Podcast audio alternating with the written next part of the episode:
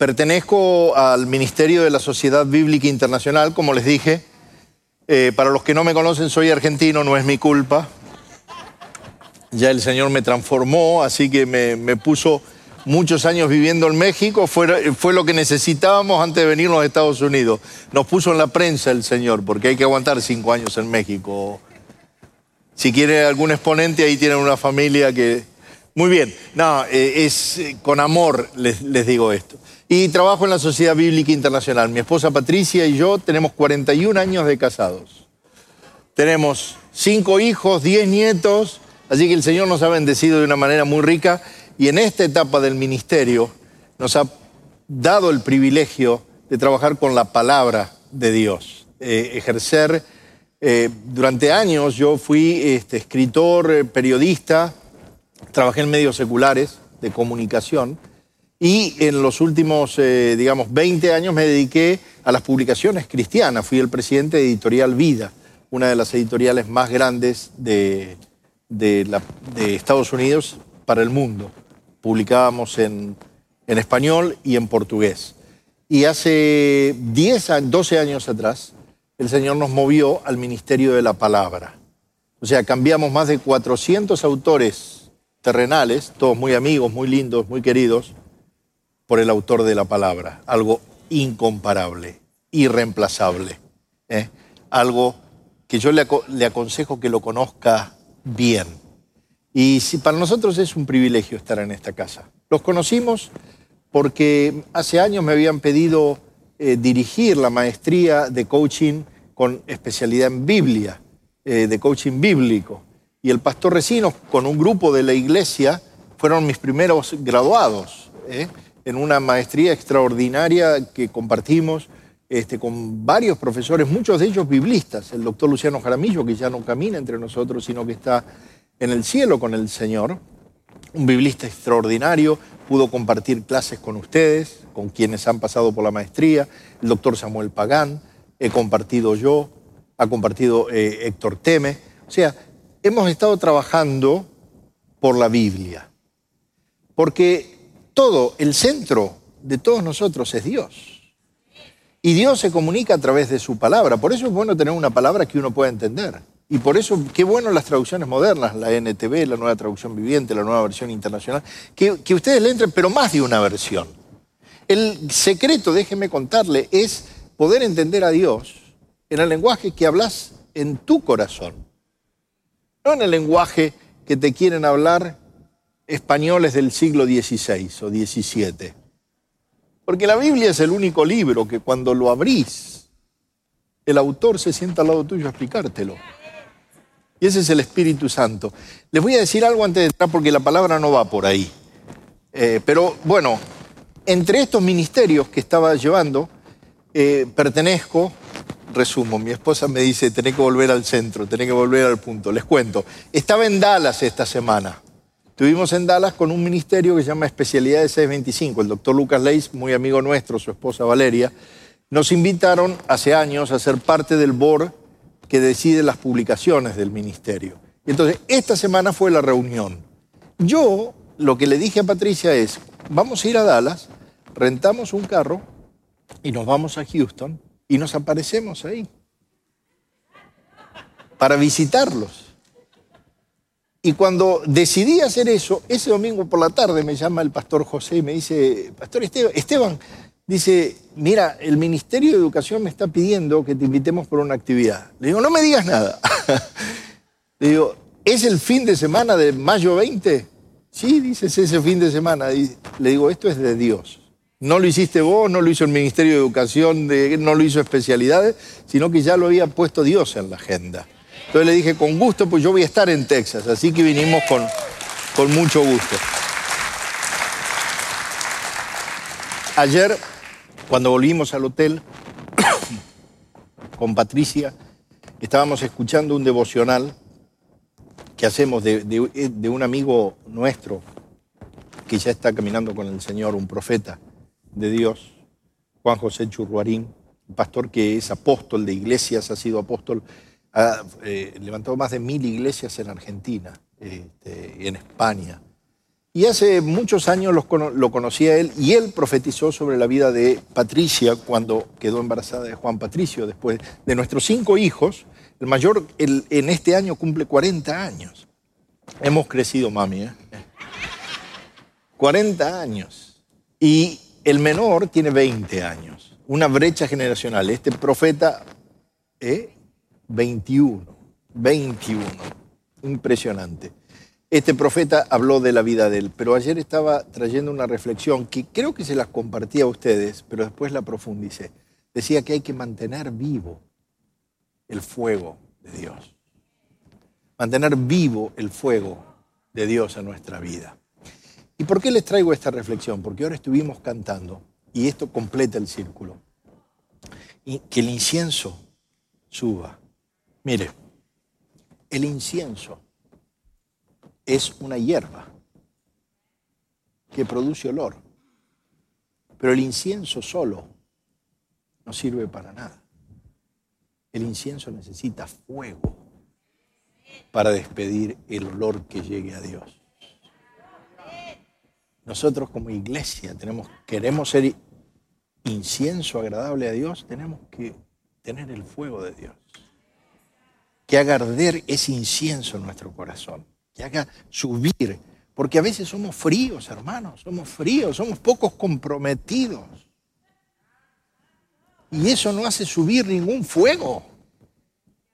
Y entonces somos un pedazo de hierba en un altar, pero verde. Necesitamos ese fuego que haga subir el olor. Porque si no hay fuego de Dios, va a haber fuego del infierno. Pero la iglesia tiene que promover que haya fuego de Dios a nuestra gente. Fuego de Dios, fuego, la presencia de Dios, eso que le fue dado en Pentecostés, eso que nos hablaba la hermana, ese toque del Espíritu que todavía no se fue, porque el Espíritu está acá para revelarnos al Señor. Entonces, el Espíritu es fundamental para hacer su vida una vida que agrade a Dios. El Espíritu de Dios, el fuego de Dios, es aquel que le permite sacar en cualquier circunstancia su mejor fragancia. Necesitamos mantener ese fuego vivo. Hoy les voy a hablar de una llave maestra del reino.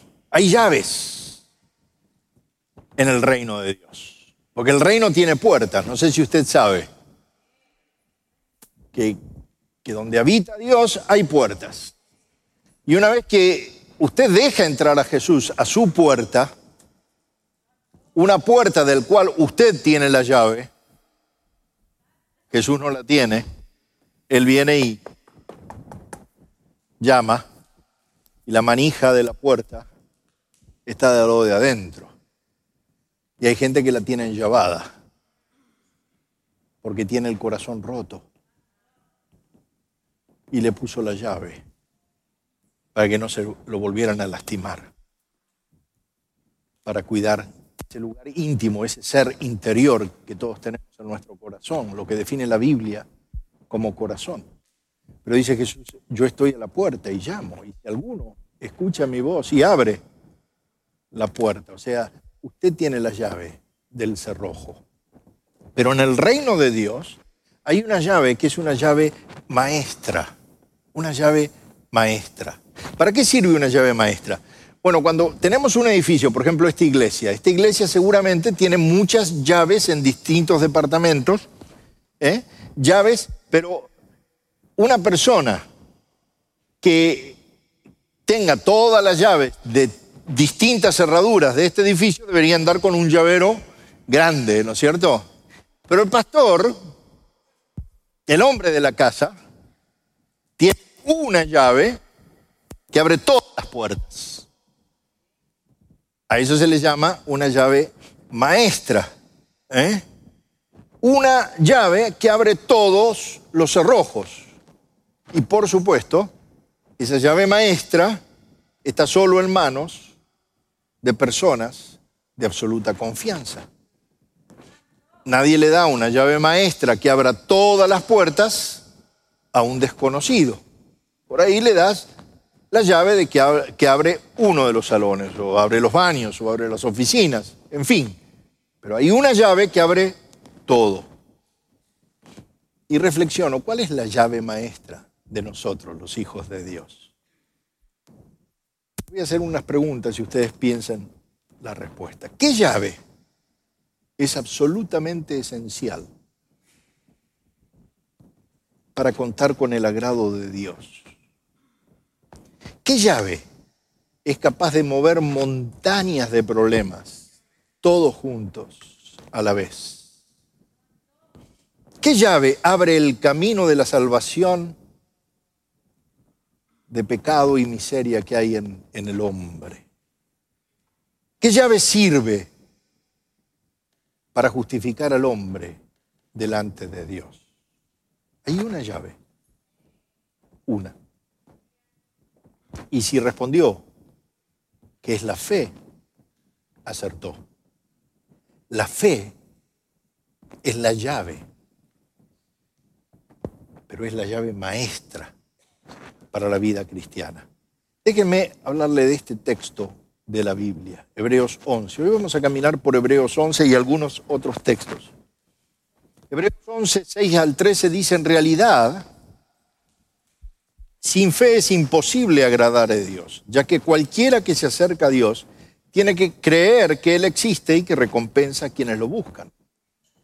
Por la fe, Noé, advertido sobre cosas que aún no se veían, con temor reverente, construyó un arca para salvar a su familia. Por esa fe, condenó al mundo y llegó a ser heredero de la justicia que viene por la fe. Por la fe, Abraham, cuando fue llamado para ir a un lugar que más tarde recibiría como herencia, obedeció y salió sin saber a dónde iba. Por la fe se radicó como extranjero en la tierra prometida y habitó en tiendas de campaña con Isaac y Jacob, herederos también de la misma promesa. Porque esperaba la ciudad de cimientos sólidos, de la cual Dios es arquitecto y constructor. Déjenme ponerle el silencio a esto, que eso pasa cuando uno tiene este tipo de micrófonos. Por la fe, versículo 11, Abraham, a pesar de su avanzada edad y que Sara misma era estéril, recibió fuerzas para tener hijo porque consideró fiel al que le había hecho la promesa. Así que de este solo hombre, ya en decadencia, Nacieron descendientes numerosos como las estrellas del cielo e incontables como la arena a la orilla del mar. Todos ellos vieron, vivieron por la fe y murieron sin haber recibido las cosas prometidas. Más bien, las reconocieron a lo lejos y confesaron que eran extranjeros y peregrinos en la tierra. Seguir a Cristo requiere un salto de fe, pero no es un salto al vacío es un salto a pasos seguros. Va a decir que cuando nos enfrentamos con cosas que no podemos explicar, que no hay explicación alguna, si comenzamos con la premisa de que Dios está en control, de que Dios es todopoderoso y es sabio, de que Dios es todo amor, y damos por sentado la fe, es la única explicación que podemos dar para ciertas cosas en la vida. Fíjense, observemos que el pasaje afirma que la fe es garantía y es certeza. La llave maestra de la fe es garantía y es certeza. Lo creo porque lo creo. No es un sentimiento. Lo creo porque me decido a crecer. No se trata de fábulas, no se trata de imaginación humana. Es que cuando Dios definitivamente obra, habla, dice, nos deja desconcertados. Y hay ciertas cosas que solo las puedo entender por fe. Yo no lo sé, pero Dios sabe. Aceptar ciertas cosas en nuestra vida sin la convicción de que hay un Dios soberano que gobierna y sostiene este mundo. Sería imposible de entender. A muchos les crearía un enorme pesimismo. Pero nosotros como pueblo de Dios, cuando por fe decidimos creer a pesar de las cosas que nuestros ojos están viendo, le estamos diciendo al Señor, yo te creo a pesar de lo que veo. Es más importante lo que vos decís que lo que yo percibo. Por eso necesitamos el Espíritu Santo. Porque Dios se comunica a través de la palabra escrita, pero se comunica a través de Cristo y se comunica a través del Espíritu Santo. Las tres cosas no se contradicen, no se contradicen. Un mundo sin orden, sin gobierno, donde todo fuera al azar, por supuesto que a la gente le produciría mucho desconcierto y mucho temor. Pero Pablo le dice a los colosenses que Jesús sostiene todo. Él está en control. Y actuar con fe es demostrar que creemos que Él está en control. No importa la circunstancia que estemos viendo, Él está en control. Entonces, sin fe es imposible agradar a Dios. Porque yo no le puedo decir, papá, te amo, pero no te obedezco. Papá, yo te amo porque me diste vida, pero no te creo. Tiene que haber una relación. Dice que este texto nos cuenta que muchas personas de la antigüedad, después las vamos a revisar, actuaron por fe, sin ninguna explicación. No pidieron explicación. Actuaron por fe, pero lograron cosas extraordinarias, cosas tremendas. Y las experiencias que se mencionan son imposibles de explicar aparte de la fe. Entonces, cuando un mundo que está mirándote, a ver, ¿en qué crees? No puede verte, que estás aplicando fe para las cuestiones más pequeñas de tu vida, ese mundo no va a creer nunca en Cristo. Pero si te ven con fe, si te ven actuando, si te ven en paz, a pesar del COVID, si te ven en paz a pesar de una enfermedad, si te ven en paz a pesar de un despido. Entonces van a decir, ¿pero qué le pasa a este? Y van a empezar a querer acercarse a Dios. Y esas son las experiencias que estos pasaron, mucho más profundas que esas, mucho más profundo que perder un trabajo. Dejaron casas, dejaron países. Pero subraya especialmente el pasaje que le leí, que la fe es esencial para agradar a Dios, para producir el agrado de Dios. Y dice, porque sin fe es imposible agradar a Dios. Pero el Evangelio de San Juan, vamos al prólogo del Evangelio de San Juan, Juan 1, de 10 al 13, dice, el que era la luz ya estaba en el mundo. Y el mundo fue creado por medio de él, pero el mundo no lo reconoció. Vino a lo que era suyo, pero los suyos no lo recibieron. Mas a cuántos lo recibieron? A los que creen en su nombre, les dio el derecho de ser hijos de Dios. Estos no nacen de la sangre, ni por deseos naturales, ni por voluntad humana, sino que nacen de Dios. Estos nacen por fe. Usted nació por fe. Sin fe todavía no salió del vientre que Dios puso para que crearle a usted la vida nueva. Hay gente que todavía está esperando nacer. Sin fe es imposible. ¿Por qué? Porque usted nace al reino de Dios por fe. Es una llave maestra entro a la casa, entro al palacio con la llave de la fe. Por eso los cristianos tibios no entran. Por ahí tienen la llave del patio. Pero usted para entrar al aposento donde está el Señor necesita la llave maestra. la fe le da un derecho muy importante. El texto este que les leí de Juan dice que creer en el nombre de Jesús, que la fe trae consigo un increíble beneficio, es la adopción a la familia de Dios. Entonces, por fe nacemos a la familia de Dios. Pero a la vez reconoce, fíjense qué importante esto, que la fe es una condición a la que todo el mundo puede acceder.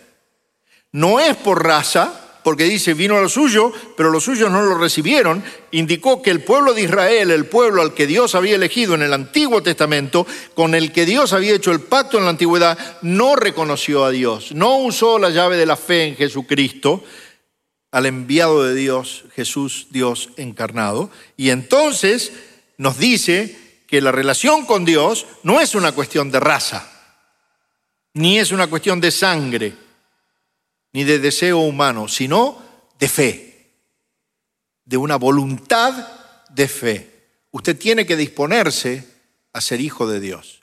Usted tiene que disponerse por fe a vivir adentro del palacio. ¿Dónde quiere vivir? ¿En el patio o en el aposento del rey? La única manera de acceder a ese aposento a una relación directa con Dios vivo y Dios todopoderoso es por medio de la fe. Pero si les leo un poco más adelante, Juan sigue diciendo, Juan 3, 16 al 18, dice, porque tanto amó Dios al mundo que dio a su Hijo unigénito para que todo el que cree en Él no se pierda, sino que tenga vida eterna. Dios no envió a su Hijo al mundo para condenar al mundo, sino para salvarlo por medio de él. El que cree en él no es condenado, pero el que no cree ya está condenado por no haber creído en el hombre, en el nombre del Hijo unigénito de Dios. Y acá habría que reemplazar las palabras de Hamlet. To be or not to be, tendríamos que decir to believe or not believe. Creer o no creer. Ese es el dilema. El dilema que la sociedad de hoy está pasando es que la gente está pensando si cree o no cree.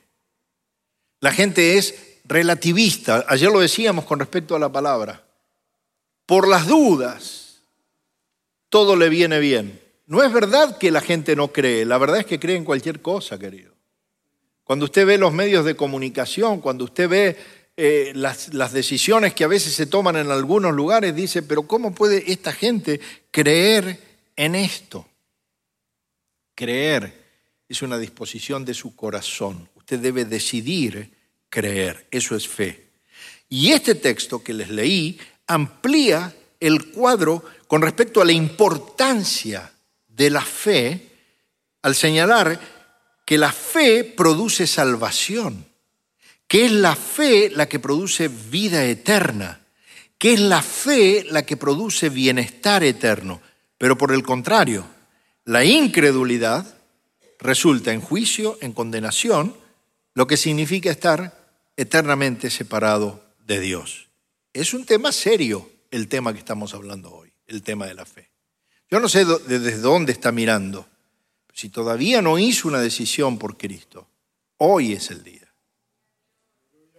Hoy es el momento, el lugar para tomar esa llave que Dios te da por la fe y arrebatársela a Satanás. Porque quiero decirte una cosa, si no es Dios el que tiene la llave de tu vida, es Satanás que todavía la tiene.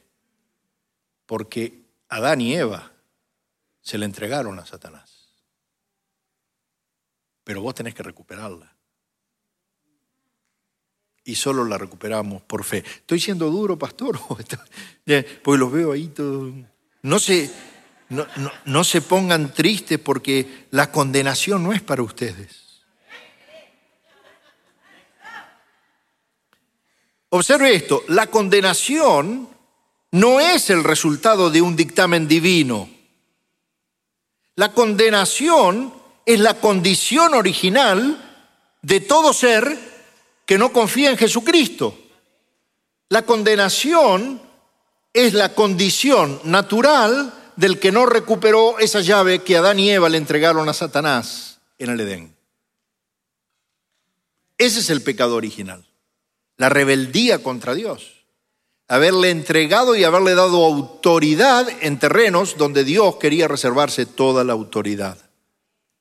Entonces, si Jesús no es el dueño de tu vida, no me digas que no, aunque no quieras creerlo, Satanás es el dueño de tu vida. Quiero decir, cuando vos llegás a Dios, llegás mal. Nadie llega a Dios bien, todos somos pecadores, porque ya alguien nos arrebató la llave allá en el Edén. Y no es el rechazo al Evangelio lo que nos condena. El rechazo al Evangelio solo complica nuestra condición. ¿Por qué? No determina la condición. Yo ya estoy caído. No es que caiga porque rechazo el Evangelio. Es que determina que si yo no acepto el Evangelio no puedo entrar de nuevo. Porque el Evangelio, la buena noticia, Cristo, la fe en Jesús, es la única manera de recuperar esa llave.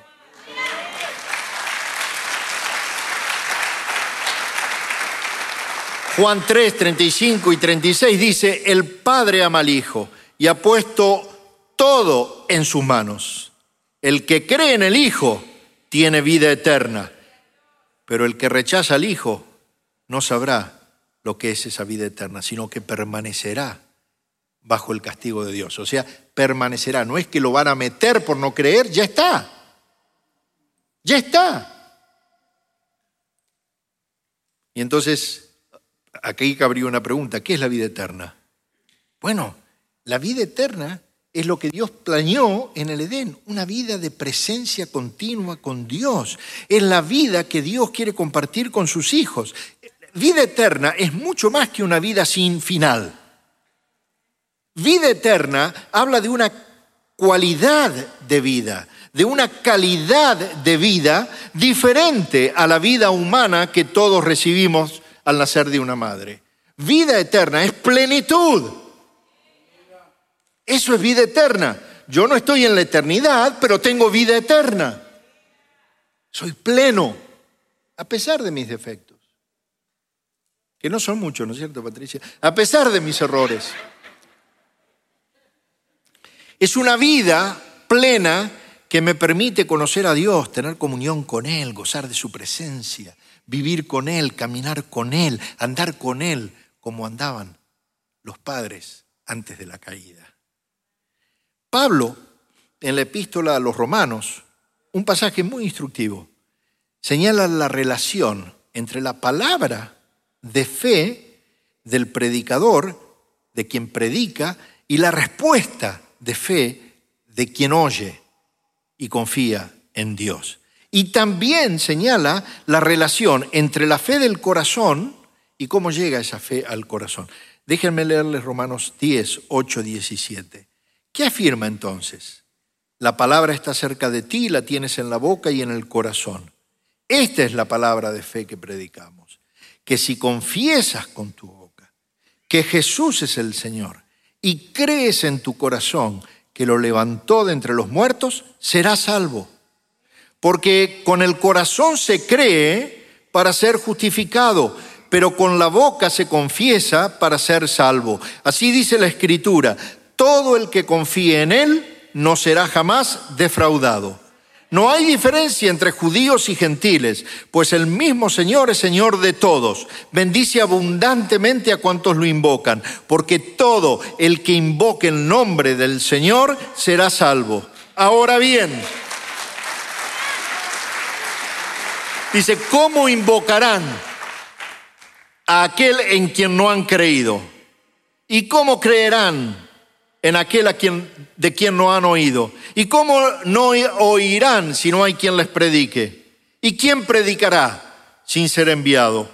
Así está escrito, qué hermoso es recibir al mensajero que trae buenas nuevas.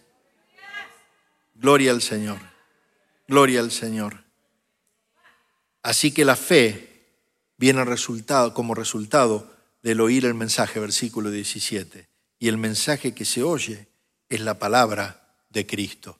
Fíjense, hablo de Cristo, aumento la fe.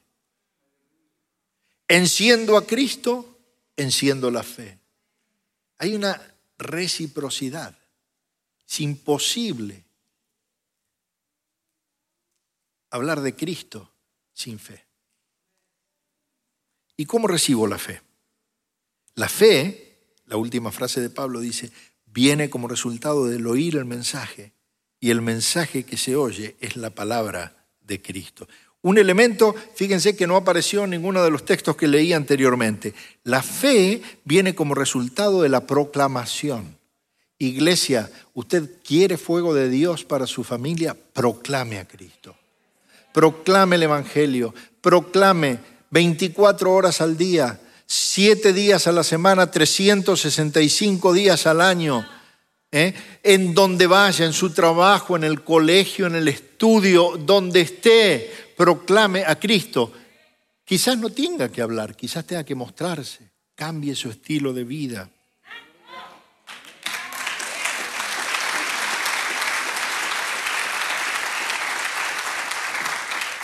Cambio mi estilo de vida porque tengo fe.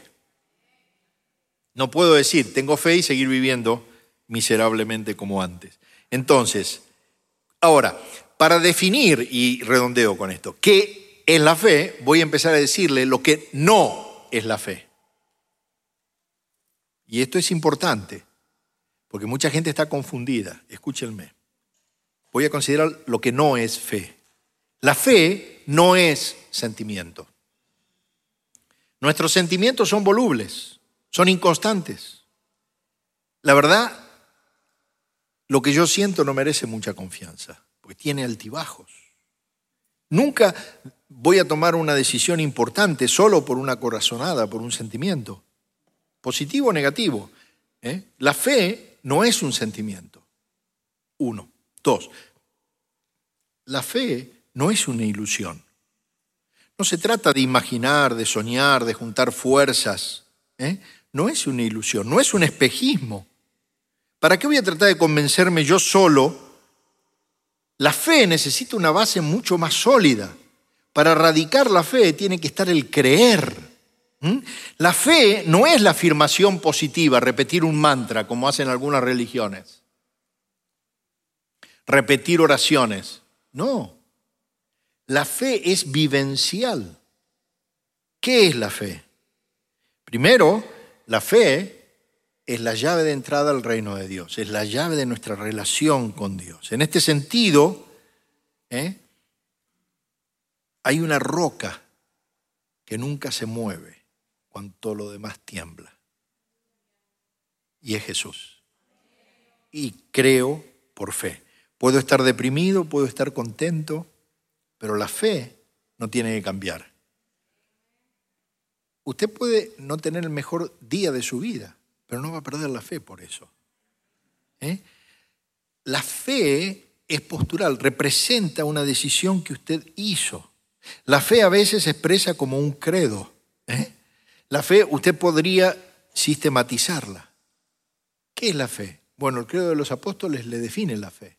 Creo en Dios Padre, Todopoderoso, creador del cielo y de la tierra, en Jesucristo, su único Hijo, nuestro Señor, que fue concebido por obra y gracia del Espíritu Santo, nació de la Virgen María, padeció bajo el poder de Poncio Pilato, fue crucificado, muerto, sepultado,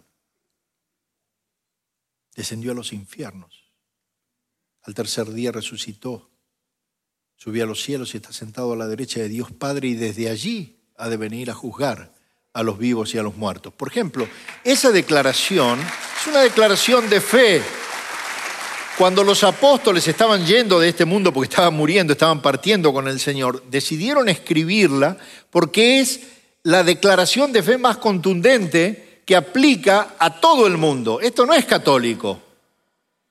Los católicos nos lo robaron. Esto es de la iglesia. Pero si usted lo dice no como un mantra, sino sabiendo que todo lo que declara es cierto, está demostrando que tiene fe. Y entonces, además le doy un secreto. Cuando algún católico viene y le dice, ¿y usted en qué cree? ¿En qué creen los cristianos? Usted le rompe el piso, le dice esto. ¿Cómo los cristianos? ¿Y usted no es cristiano? Sí, sí claro, porque todos creen en Cristo. Entonces, ortodoxos, católicos, romanos y protestantes son tres cristianos. Entonces yo, en vez de apartarlo, lo traigo un poquito más cerca. Ah, le digo, déjeme decirle lo que creo. Y le digo, creo en Dios Padre Todopoderoso. Ah, dice, pero en eso creo yo. Ah, le digo, pero para mí la fuente de autoridad es la palabra. Entonces ya no le puse una barrera. Le dije, ahora que él tiene que hacer una elección. Si va a leer la palabra o va a preferir lo que le dice la tradición de esa denominación. Pero ojo que esto también aplica para muchas denominaciones protestantes.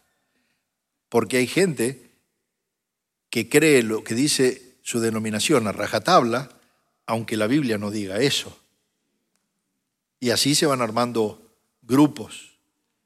Y el problema es cuando te dicen, por no pertenecer a ese grupo, estás fuera del cielo, estás excluido del cielo. Mentira, te están mintiendo. Vos no entrás al cielo por ser católico, por ser protestante o por ser ortodoxo. Vos entrás al cielo porque tenés la llave que Jesús te dio. Una llave maestra que se accede por fe.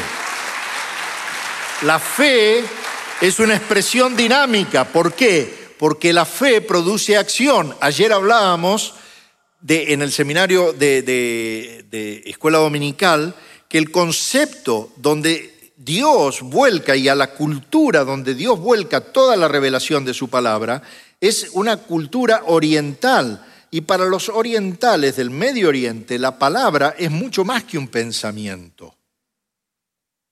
Los griegos piensan que la palabra es como una idea que se puede debatir. No, para los judíos la palabra es una acción y para nosotros debe ser igual.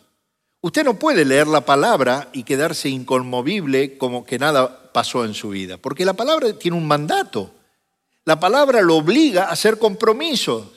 La palabra lo obliga a hacer declaraciones. Eso es la interacción de la fe, la fe en acción. No es que usted necesita obrar para ganar el cielo, pero una vez que está en el cielo no puede quedarse sentado. Gloria al Señor. Eso es, aleluya. ¿Cómo desarrollo esa fe? Evidentemente, no toda expresión de fe tiene el mismo vigor y la misma perseverancia. Jesús le reprochó a sus discípulos en muchas ocasiones, hombres de poca fe. Fíjense, Jesús diciéndole a, su gente, un hombre le pide al Señor que la gracia, eh, la gracia de la sanidad, y, le dice, yo sé que mi fe es pequeña, pero Señor, aumenta mi fe. ¿Cuándo fue la última vez que le dijiste al Señor, Señor, en medio de un problema, Señor, ayúdame a superar mi incredulidad, aumenta mi fe? Todos queremos y todos necesitamos incrementar la medida de fe. Y Dios puede hacerlo, porque es la llave maestra. Le voy a leer algo del el autor F. B. Mayer, que dice, la fe, el sentimiento y la realidad. ¿eh? O sea, la fe es tu primera decisión.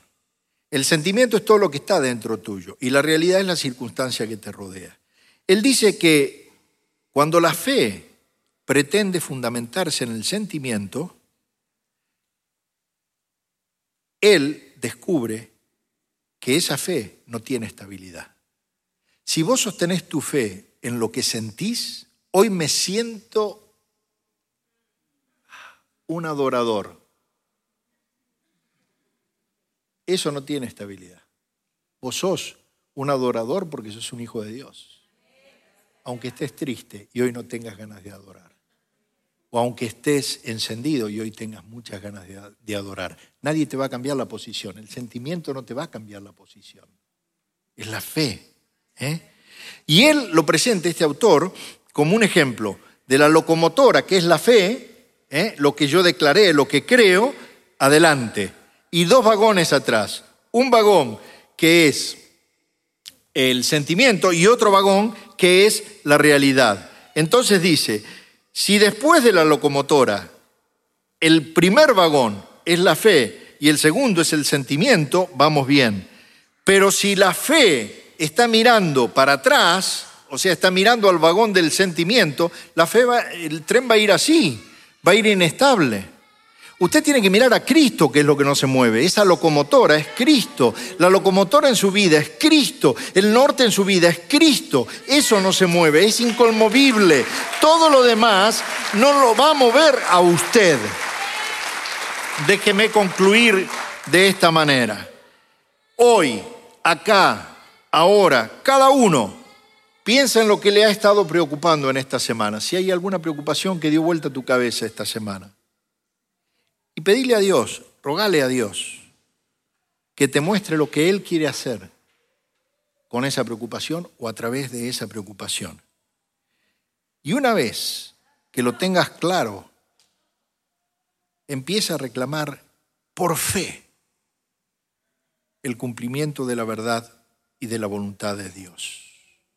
O sea, fe es aceptar lo que Dios quiere hacer conmigo a través de esta circunstancia. Y, cuando vos podés mirarlo de esa manera, podés adorar a Dios en todas las circunstancias.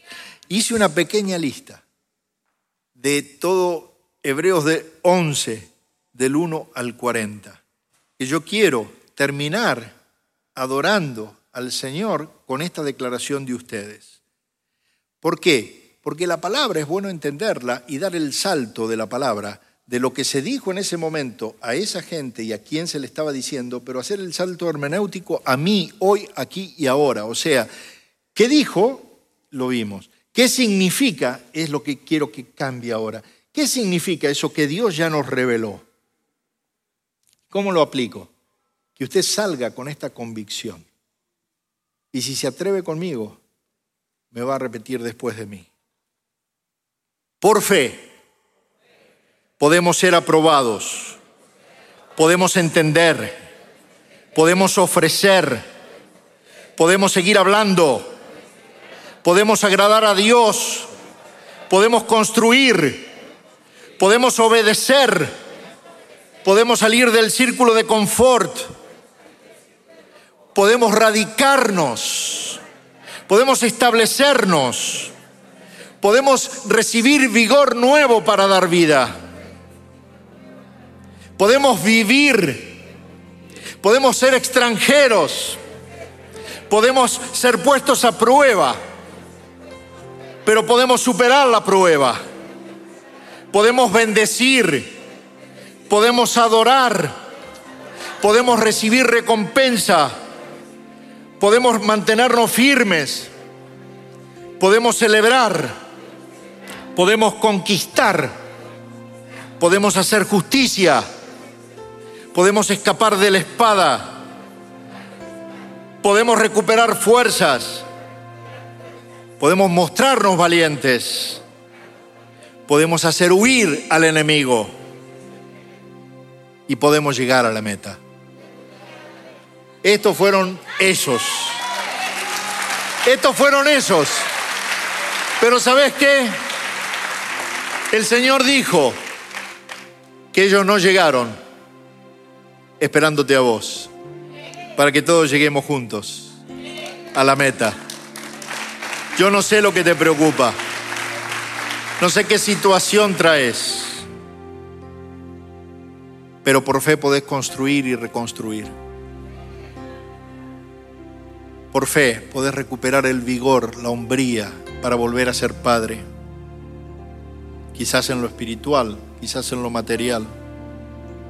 Por fe podés mudarte de ese lugar donde estabas, quizás con el rótulo llamado problema, a un lugar llamado libertad.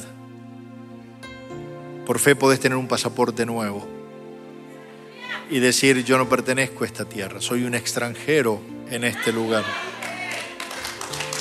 Por fe podés superar toda prueba que se ponga en su camino, sabiendo que Dios no te va a mandar nada que no puedas soportar. Por fe podés bendecir, declarar bendición.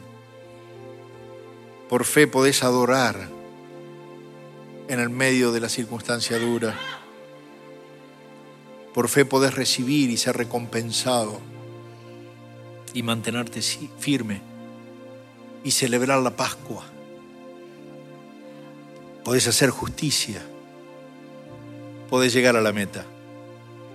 Sin fe es imposible agradar a Dios. El Señor les bendiga ricamente.